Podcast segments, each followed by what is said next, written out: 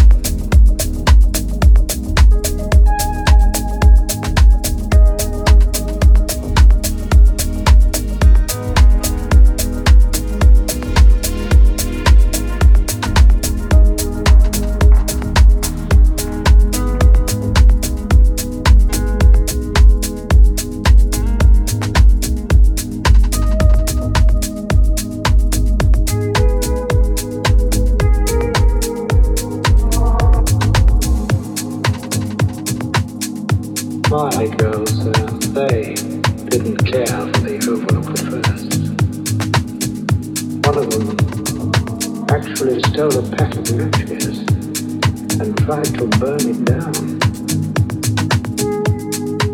But I corrected him, sir. And when my wife tried to prevent